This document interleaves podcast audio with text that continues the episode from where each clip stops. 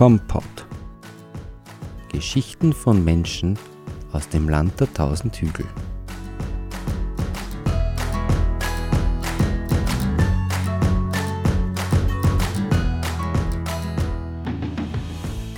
Er ist mein achter Gast, das heißt, es ist bereits siebenmal her, das gemacht zu haben, was wir bei meinem Gast am 17. März im Passionsspielhaus in Kirchschlag miterleben werden dürfen, nämlich sein erstes Mal. Willkommen, Florian Senft.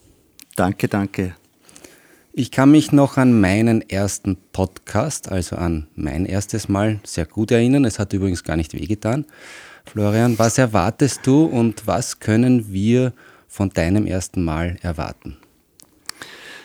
Äh, ich glaube, das erste Mal ist immer einfach was Spannendes, wo einfach was passiert, was Unhervorgesehenes oft und einfach der Reiz des Neuen ist einfach die Motivation, das zu machen, was am 17. März passiert. Ähm, und ich hoffe, das wird für uns alle ein Abend zum Lachen. Ja.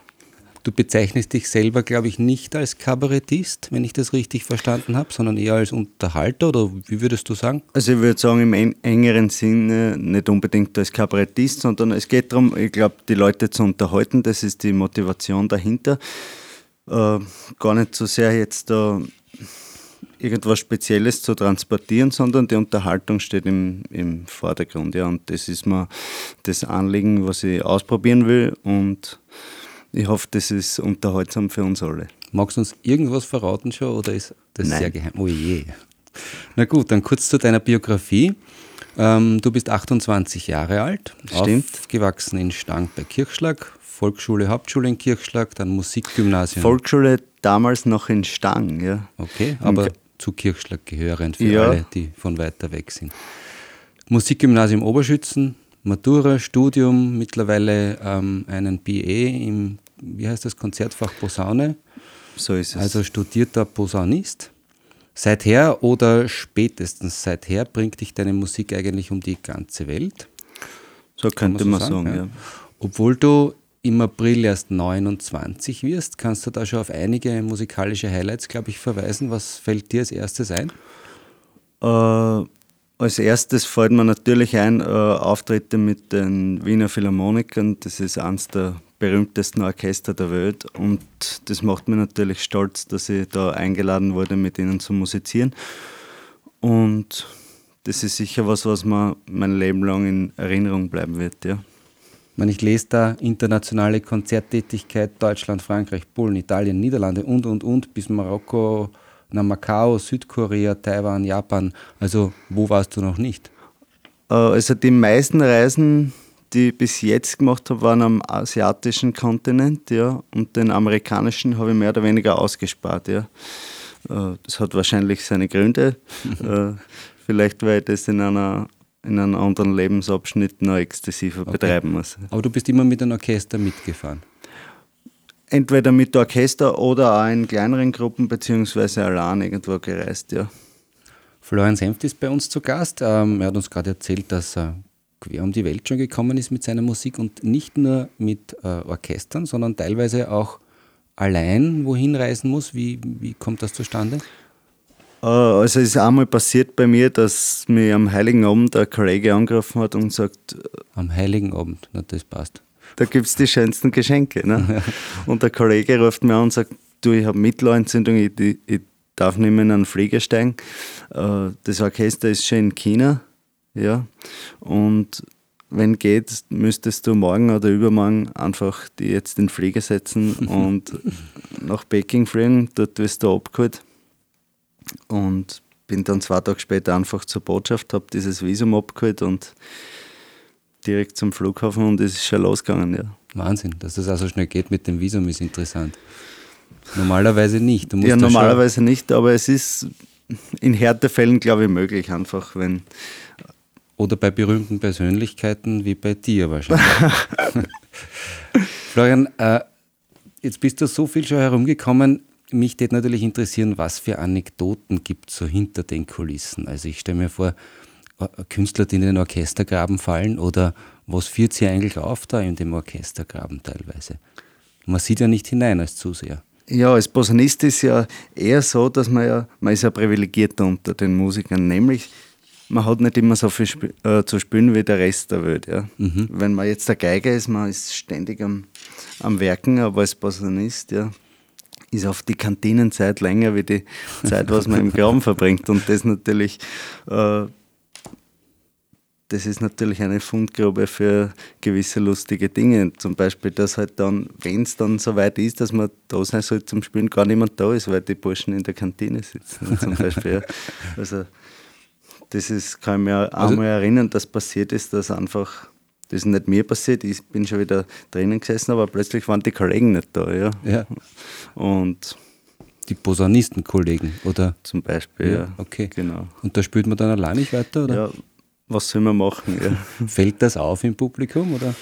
Hoffentlich nicht, aber ich kann es niemand verübeln. Wenn es auffällt, ja, dann ja, verstehe ich es nicht. Also ich kann mir schon vorstellen, wenn so... Es gibt wahrscheinlich geschulte Ohren im Publikum und denen fällt es auf, ja.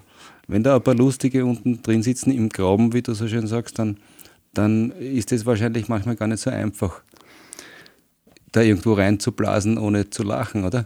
Ja, natürlich. Und das passieren in einem musikalischen Betrieb äh, passieren natürlich immer irgendwie unvorhergesehene, äh, lustige Dinge, dass einer einfach einmal dort spielt, weil gar niemand spielen sollte oder dass das Equipment vom Schlagzeug einfach umfällt und es kracht und grammelt. Ja, mhm.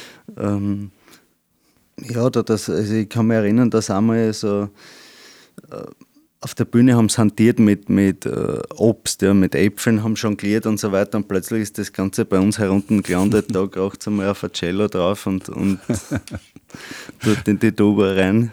Okay, aber man geht als Profi damit um irgendwie. Ja. Was bleibt dann über? Äh, was bleibt dann über? Ja, es hilft ja nichts, ja. Okay.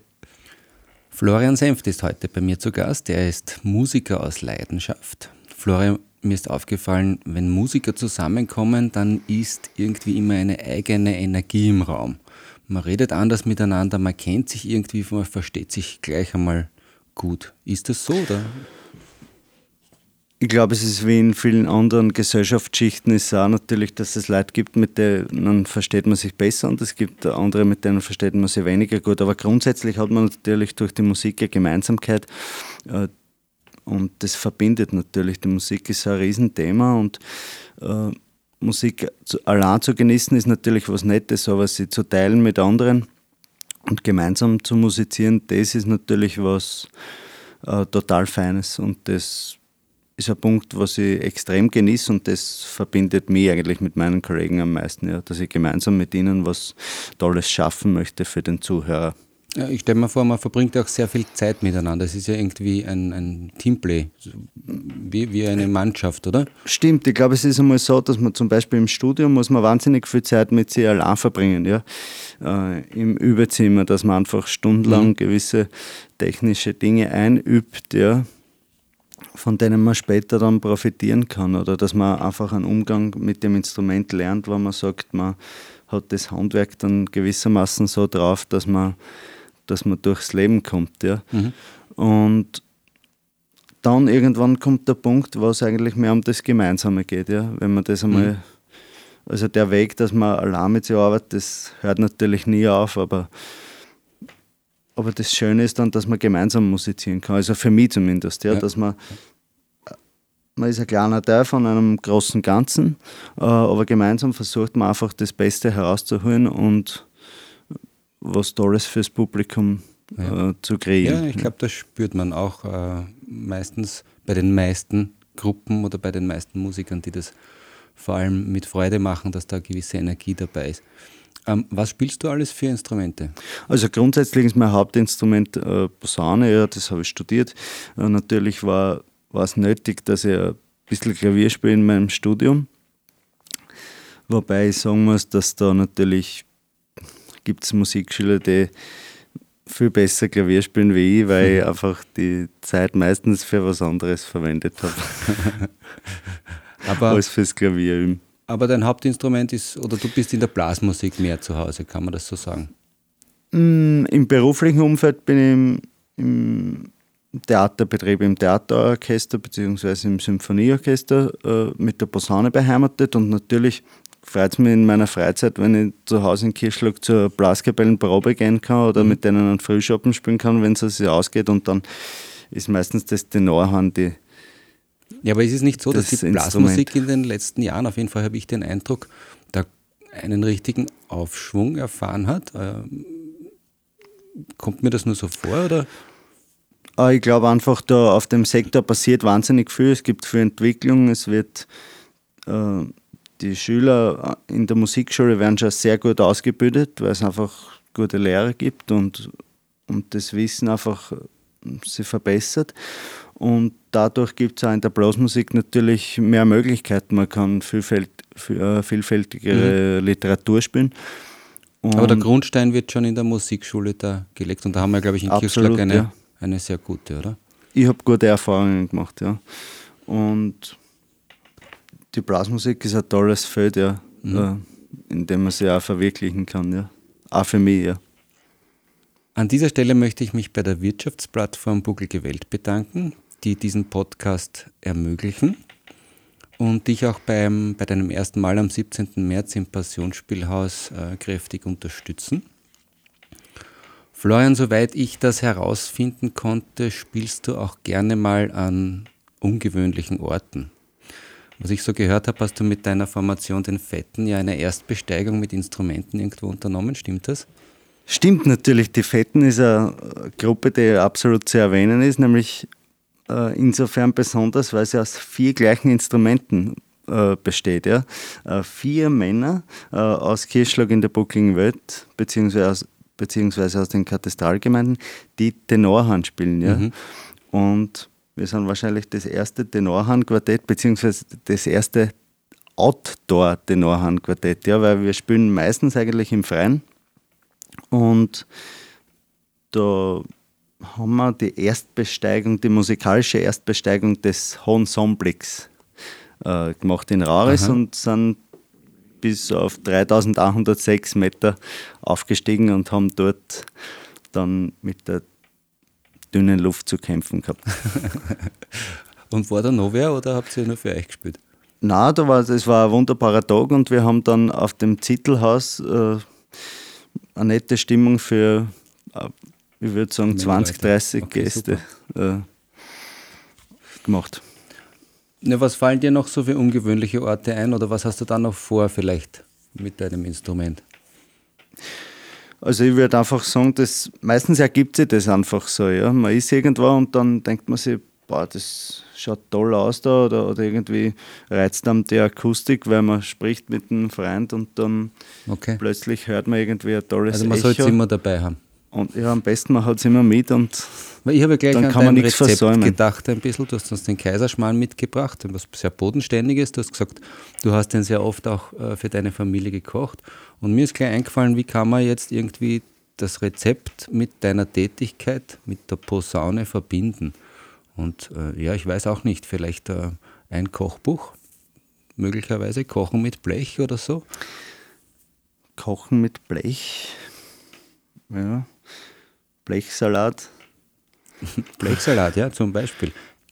Florian, fantasieren wir ein bisschen, denken wir an die Zukunft. Angenommen, nächstes Jahr nach deinem 30. Geburtstag bekommst du ein Angebot von drei Seiten gleichzeitig.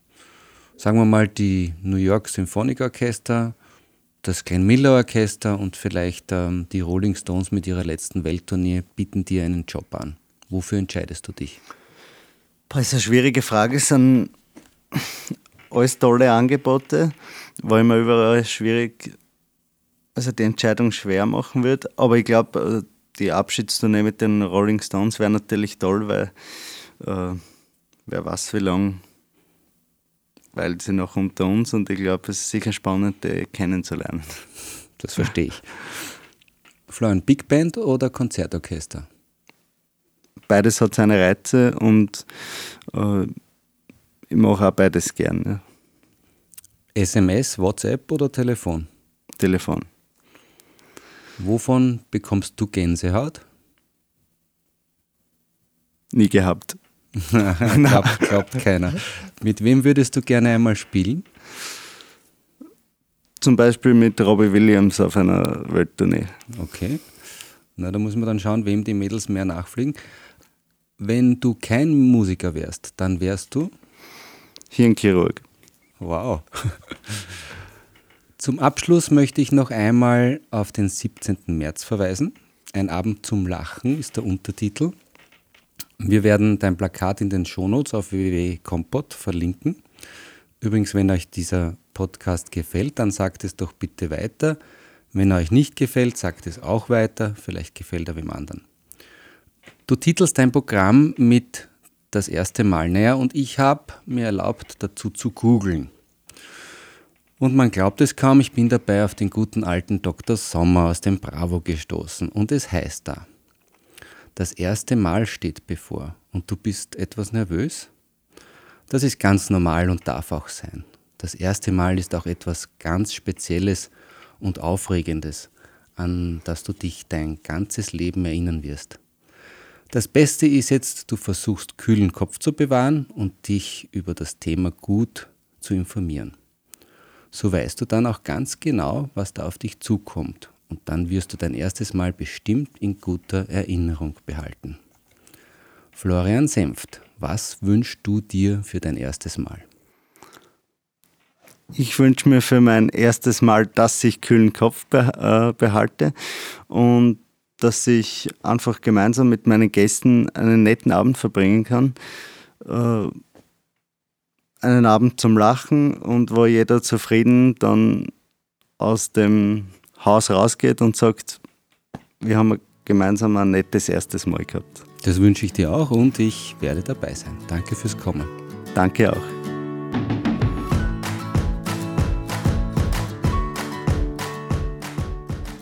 Das Rezept und weitere Informationen finden Sie auf compot.at. Compot steht für Kommunikation und Podcast und wird daher mit Doppel M und Dora geschrieben.